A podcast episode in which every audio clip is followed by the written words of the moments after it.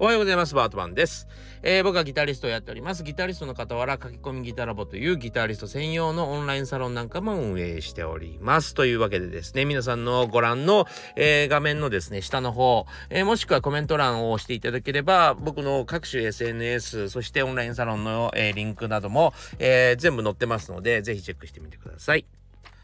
さあ今日はちょっと、えー、ていうか僕の話っていうか、えー、最近ちょっといろいろあったことに対して、えー、ここでもお話ししたいなと思うんですけども、怒ってないよっていうことを、ちょっとお話ししたいと思います。はい。なぜか最近ね、よく怒らせちゃってすいませんみたいなことをよく言われるんですけど、全然怒ってないですっていうお話をしたいんですけど、なぜそういうふうに怒ったように感じるかみたいなところをですね、えちょっとお話できたらいいかなと思ってます。何歳からでも早弾きはできる。早弾きを諦めた大人ギターリストに夢を達成させた革命的な方法を詰め込んだ一冊がヤマハから発売。プロギタリストであり3.5万人 YouTuber 末松和人の1日10分40歳からの早弾き双方革命。購入は Amazon 全国の書店にて。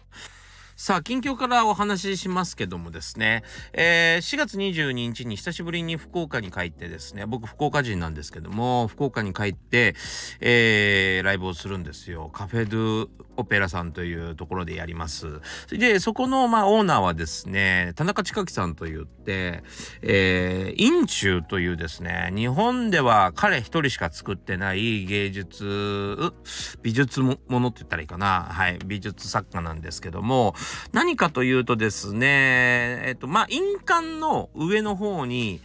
えー、何かこう、彫り物がされていると。それがもう美しいわけですよ。僕のあの、ラジオの財布書の方でも紹介してるので、えー、多分サムネイルの画像がそうなってるんで見ていただけたらわかると思うんですけども、そのまあ、石がまず高価なんですよね。まずは石が高価なやつを買ってきて、その中に、えー、眠っている、獣や、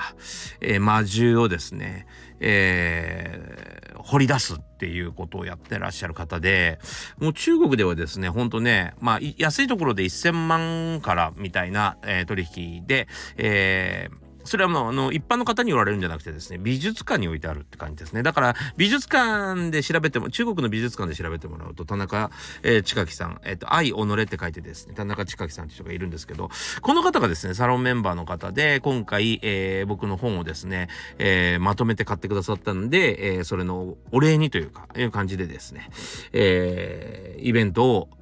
やりに行くということなんですね。えー、であの、なのでですね、えー、4月22日、えー、皆さん楽しみにしててください。はい。えー、で、4月22日のですね、えー、ライブに向けてですね、今、えー、猛特訓中でございます。1日、そうだな、2時間、3時間を必ず、えっ、と、時間取るようにして、えー、練習をしたり、譜面を書いたりですね、えー、書き直したり、ね、自分用に書き直したり、いろいろしながらですね、えー、やっております。はい。で、あのー、ほんとね、なんだろうな、最近、特に、まあ、あの、サロンも運営していたとか、あと、コロナがあったっていうこともあり、えー、なんていうのかな、まあ、あのテクニックをつけたい人、えー、これから頑張って練習したい人、のためにですね、まあ、そんなこと、そんなそのテクニックみたいな、早弾きすることみたいなことばっかりやってたんですね。だから、僕も正直言って早くなったんですけど、えー、ただね、ちょっと忘れてしまってることがあったんですよ。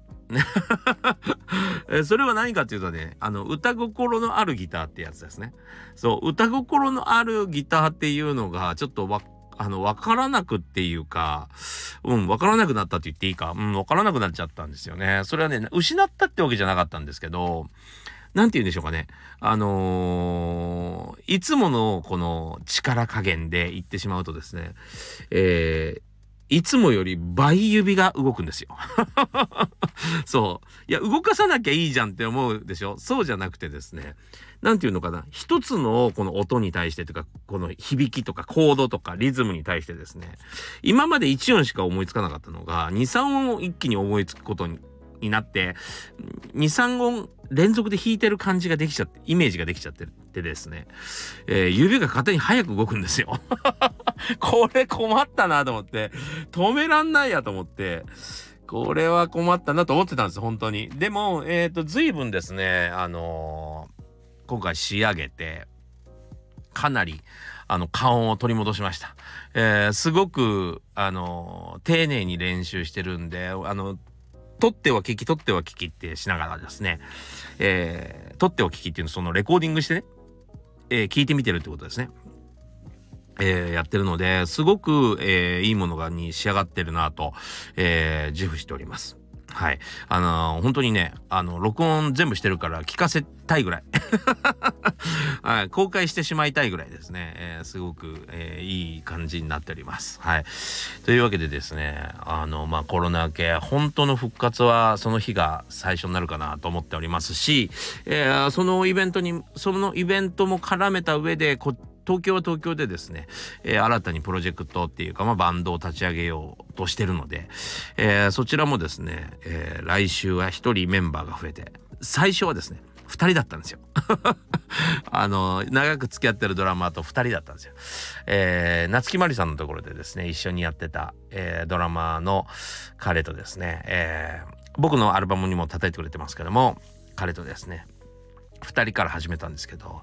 えー、来週はもう一人増えそうです。はい。えー、少しずつ少しずつなんかこう一緒にややったら面白いかなみたいな人がどんどんどんどん増えていけばいいなと思ってるんですね。そうそこでもまあ同じような曲やりますが、えー、ちょっと僕がもう楽しみだなと。えー、これはいいライブになるぞと思ってます。はい。えー、楽しみにしててください。4月22日ですね。えー大堀公園という大堀公園駅というのが福岡にありますがそこの近所ですね。カフェド、えー、オペラさんでですね、えー、5時会場5時半開演でですねやりたいと思います。でギターセミナーもやります。はい。そして皆さんと飲み会までできるといいななんて思っております。はい。というわけで是非よろしくお願いします。あ、そうそう。で、福岡にどうせ帰るので、福岡の人で、えー、もし僕にギターが習いたいという人がいたらですね、空き時間がちょっとあると思うので、えー、連絡してください。メールでもレターでも何でもいいです。はい。えー、よろしくお願いします。さあ今日はあのお昼間もおしゃべりしたので あのちょっとあんまり何も何ネタがないんですけどなので今日はちょっとさっくり、えー、短めに終わろうかと思っております。というわけでですねもうあの本題に行こうかなと思っておりますが、えー、今日はですね怒ってないよっていう あの本当に指針みたいな話ですけどもあのでもここちょっと大事な部分が含んでるんで、えー、ここでお話ししておこうかなと思っております。えー、それでですね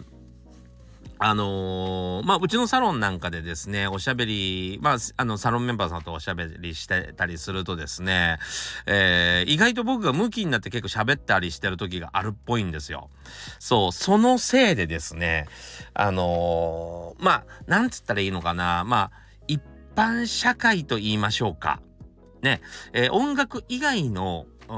世界でですねまあ僕もあのバイトとかいろいろしていましたから、えー、いろんなところで働いてましたしね、えー、なのでよく僕もよくではないけど知ってるつもりなんですけども、えー、一般の社会ではあんまりこう何て言うのか強くものを言ったりしませんよね。いや絶対こっちだよっては言わないですよね。えー、そういうのに結構驚かれる方がいるんですよ。ほいでねあのー、末松さんあの言い争ってましたねとか。すいませんあの先日あのギターの購入の件で怒らせてしまってとか いやいや全然怒ってないんだけどなんだろうって僕は思うんです僕はやっぱり音楽業界なんであのー、多分はっきりものを言うのに慣れてしまってるのかもしれませんね。うん。なのでですね、あの、ちょっと強い物言いが入っってる入っちゃうのかもしれませんけど全然本当に怒ってないんですよ。ただその何て言うのかな本当にね、えー、焼却料にですね、えー、子供が手を突っ込もうとしたらあの大きな声出してても止めるでしょ。そんな感じの時にそんな感じだと思ってください。そんな感じの時にちょっと強く言うんだと思います。危ないって言うんだと思います、多分。はい。それはもう僕にとって当たり前のことなんで、えー、そう。多分、あのー、僕の じ、じ、あの、自覚症状がないですね。そう、後から言われても、本当に何のことか思い出せないんですよ。本当に、うん、びっくりしてます。あの、それを言われる時に、え？俺怒らないけどと思って。そう。まあ一つはですね、あの、先日であったことなんですけども、まあサロンメンバーさんがですね、えー、一か八かに乗り出したんですね。そう。あの、ギターのことでなんですけども、あの、今、うちのサロンではですね、コンテストをやってるんですよ。で、コンテストでやってるとですね、まあ、この間もちょっとお話ししたかもしんないけど、すごくこう、爆伸びする人がいるんですよね。あの、僕も追いつけないぐらいのスピードで弾けるようになったりしちゃう人がいるんですよ。素晴らしいことでしょ？で、そうなってくるとですね、あの、他の参加者って、まあ、じゃあもう、あの、何参加しないって思うか、えー、少しでも自分のペースで頑張ろうと思える人かっていうところになるんですけどたまにですねやっぱりあの一か八かっていうところに乗り出す人がいるんですね。そうまああのパチンコとか競馬とかと一緒ですよ。最後の5,000円で今までの負けを取り返してやるっていうね、えー、もうちょっと気持ちが焦ってるとか成長できないことにイラつきを感じてる人っていうのは意外とやりすやりがちで、えー、一か八かめちゃくちゃなな店舗もうその人たちも追いつかないような店舗でやったら、えー、うまくいったりしてみたいなね、えー、非常にね人生の時間の無駄遣い。そうもうどう考えても無駄遣い。要はですね、その時も説明しましたけど、あの、ルームランナーがあるじゃないですか。家の中でね、こうジョギングできるような。あのルームランナーをですね、時速40キロとか50キロに、えー、もう、その、ものすごいスピードで回して、その上に飛び乗ることで、まあ、ずっこけますよね。それ何度か繰り返してたら足って速くなるんでしたっけってとこですよ。そう。そういうことに、えー、乗り出してしまう。それはやっぱり、えー、プライドとか自尊心とか、えー、まあどっちも同じようなもんですけども、まあそういうものがですね、働いて、え、もう一層なんかこうネタみたいになった方が、まあウケるよね、みたいな。こけた方が笑ってもらって、え、なんか、気分いいよね、みたいな。そう。えー、でも、そんなことしてもね、やっぱり時間の無駄なんですよ。うん。そんなことを、まあ、動画で撮ったりとか質問してきたりとかってする時間があったら、本当に今やれることを少しずつでも伸ばしてくださいって僕は説明してるにもかかわらず、えー、一か八かの態度をとってしまうと。ね、えー、それで、えー、そんなんじゃ伸び、多分そんなんじゃ伸びないよって、えっ、ー、と、冷静に言うと多分、えー、すねるでしょ。だから、そうじゃなく、やっぱり、えっ、と、熱意を持って喋って、るわけですね。そう、えー、っと、僕はそんなこと言ってませんよと。そんなことやってくださいとは言ってませんと。そう、で、あなたが、えー、100メートル15秒でしか走れなくてもいいと。えー、だったら15秒の前半になればいい。えー、14秒になればいい。えー、それをじっくりやって、毎日の成長を楽しむもんだよってお話ししてるでしょと。そう、うん、そういうふうに、まあ、それで冷静に話すと怒ってるようにっていうか、口論してるように見えるんですね。でも、本当に、えー、皆さんがが幸せになった方がいいっていうか、えー、わざわざ習いに来て、えー、そんな一か八かをやらなきゃいけないようなほほどにこう追い詰められているっていうことをやっぱり理解しているので気持ちは焦ってるってことですよ誰よりも。そう真剣に考えてるからこそ思ってるってことね。そうだからこそ僕も真剣に答えるんであの口論してるように感じられるんですね。そうじゃないんですよ。熱意があるだけなんですね。そう。そこをやっぱり、ああ、あなたはそういう人なんですね。ああ、いいんじゃないですか、それで、みたいな感じで、えー、流すっていうのは、一般的な社会ではそうかもしれないけど、あのー、まあ、習いに来てるんでね。そう、それをちゃんと教えてあげなきゃいけないわけなので、えー、いや、けど、やっぱり、えー、みん、なんかこう、口論してませんでしたみたいに、えー、見えるんだなっていうか、本当にそういうことから、こう、避け、避けるのが普通って思ってる人たちもいっぱいいるんだなと、えー、思ったりしますね。あと、ギターのこととかでもですね、よく、えー、そういう話になりますね。で、あの、この間ちょっと謝られて、あの時は怒らせてしまってすいませんでしたみたいなことを言われてですね、え？っていうふうに、え、なんか僕言いましたっけみたいな。怒ってますよ、多分って言って、えー、お話ししたのは、本当に、あの、本当に1ミリも覚えておりませんで、本当に申し訳ないぐらいなんですけども、でもこういう話によくなりがちなんですね。で、あの、ギターが上手くなりたいと思って、えー、まあ、うちのサロンとか僕のレッスンに来られる方がいるわけですよね。で、えー、ギターを欲しいんですと。あのすごいなんかこうチャチの買っちゃったから一生懸命練習するために、えー、ギターが欲しいんですと。で、ま、例えばマックス10万まで出せますと。ね。で正直あのー、買うのはいいんですけど、えー、僕の中にはそのマックスの10万っていうのに対してもいろいろ思いがあるわけですね。で、えー、どうしましょうとか言ってまあいろいろ提案するんですけど、まあ、結局はなんか自分の中で ある程度決まってて、えー、10万マックスみたいなのを買ってきちゃうんですね。そうでもその前にそのじあの、事前にアドバイスしたことは結構無視になったりまあそれはそれでもいいんですよ。でもそのアドバイスを無視したことがじゃなくてですねあのマックス10万しか出せない人がえ10万円のギター買っちゃったらもう勉強する余力ないじゃんっていうとこなんですよ。わかります？そう。わかるよと。ね、この10万の新品のやつが欲しいっていうのはわかんだけどじゃあ、えー、ギターアンプどうすんのとか、まあ、あの、もので言えばね、えー、シールドっつってのギターアンプとギターをつなぐやつどうすんのとか、エフェクターのことを覚えたいですっていう時に、そのエフェクターのお金どうすんのとか、そういう算段が立ってない。しかもですね、えっと、ギターっていうのは、やっぱり、えー、ちゃんと勉強しないと、えー、もうわからない世界なんですよ。そう昔ねそうだな1960年とか50年代だったらですねまだエレキギターを弾いてない人が多かったのでその時代に始めたんだったら、えー、教材も全くないしああのまあそんなもんかなって思われるかもしんないけどなんかこうなんだったらこの一人者あの第一人者みたいに言われて もしかしたらもてはやされるかもしれないけど今の世の中はですね、えー、専門学校とかね、音楽、音大とかで、まあ本当エレキギターを学んでですね、世の中にいっぱいうじゃうじゃ出てきてて、で、まああの、インターネットとか見ると、ギターのうまい子いっぱいいると思うんですけども、彼らはやっぱりその専門学校とか出てるんで、えー、なんていうと、幅を利かせてるわけですよ。幅利かせてないから。でもまあ、あの、すごあのすごいねって言われてるとと人たちなんですね。だから、やっぱりその、独学で、なんかこう、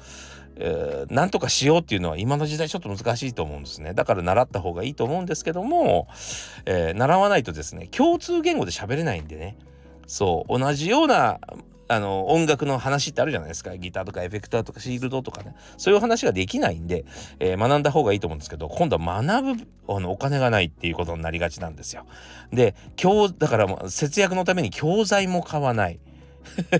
とかってなってくるんですよ。でもね、あの、昨日ちょっとお金の話もしましたけど、まあ、お金っていうのは増えるように使いましょうっていう話をしたんですね、昨日ね。それと同じで、えー、ギターも僕はもう何年だ？30年弾いてるわけですが30年以上弾いてるんですけども、えー、30年弾いてきて特にまあプロの世界でもう、えー、働いてきた人間のですね、え情報をえー、せっかく手に入れられるわけじゃないですか。だからあのその情報は買った方がその1個の情報は10年分だ10年分の短縮だったりするんですよ。えー、なんだけどそのたったじゃあ2,000円とか5,000円とかいくらか分かんないけどその教材代がはなんか高く感じる。でも自分は欲しいから10万のギターが買えるってもうその時点でなんかもうある程度うまくならないことがわかるじゃんみたいな そうそうそういうところもですね結構ちゃんと言いますね。はい、あのやっぱりスタート地点っていうかそういうあの本当になんかこうやる気を出す瞬間とか頑張ろうと思った思ってるとこの設計がうまくいかないって絶対にやっぱり目的地とは違うところに飛んでいくんですよね。そうそういう時に意外と僕はあのちゃんと言います。それはちょっとまずいかもねっていう話をします。そのせいでやっぱり、えー、怒らせてみたいに思われちゃうんだろうな。でもそういうことなんですよ。全然怒ってません。だってそんな人そんな人の方が多いんだもん世の中 よくわかんないもん買って散財してしまって先に進まないなんてもうその人の失敗でしかないし僕も知らない人だったら全然あのほっときますよ。あのああっていうね。でもあのせっかくこうやってねなんかサロンとかで知り合えたりまあこのラジオもそうですけど、えー、知り合えたんだからその人にはやっぱりこうなんつうの先を進んでいる僕としては そのギターのことに関してはね、えー、まあこけてほしくないわけですよね。そうそれだけなんですけどね。はい。わざわざそこでこけなくてもみたいなね。でもほら初めてギターを高いギターを買おうと思ってる人にとっては10万ってすごいじゃないですか。ね、すごい値段でしょ。でも世の中には1億のギターまであるわけですよ。そこまで知ってる僕としては10万でそんな清水から 清水の舞台から飛び降りるような気持ちで買わない方がいいけどなみたいなね余力持ってた方がいいけどなっていうか自分のその使えるお金の本当に、え、20%ぐらいでギター買った方がいいんだけどなみたいなことも、えー、ねあの熱意を持って喋るとまあ 怒ってるように見えるって特にですね僕は見た目があんまり良くないので怖く見えちゃうかもしれませんねはい。というわけで 怒ってないよって話でした。はい、えー、というわけでですねあのーご視聴ありがとうございました。こんな終わり方でいいんだろうか。中途半端ですけどもすいません。えー、今日も良い一日になりますように。えー、というわけでまた次回お会いしましょう。それでは。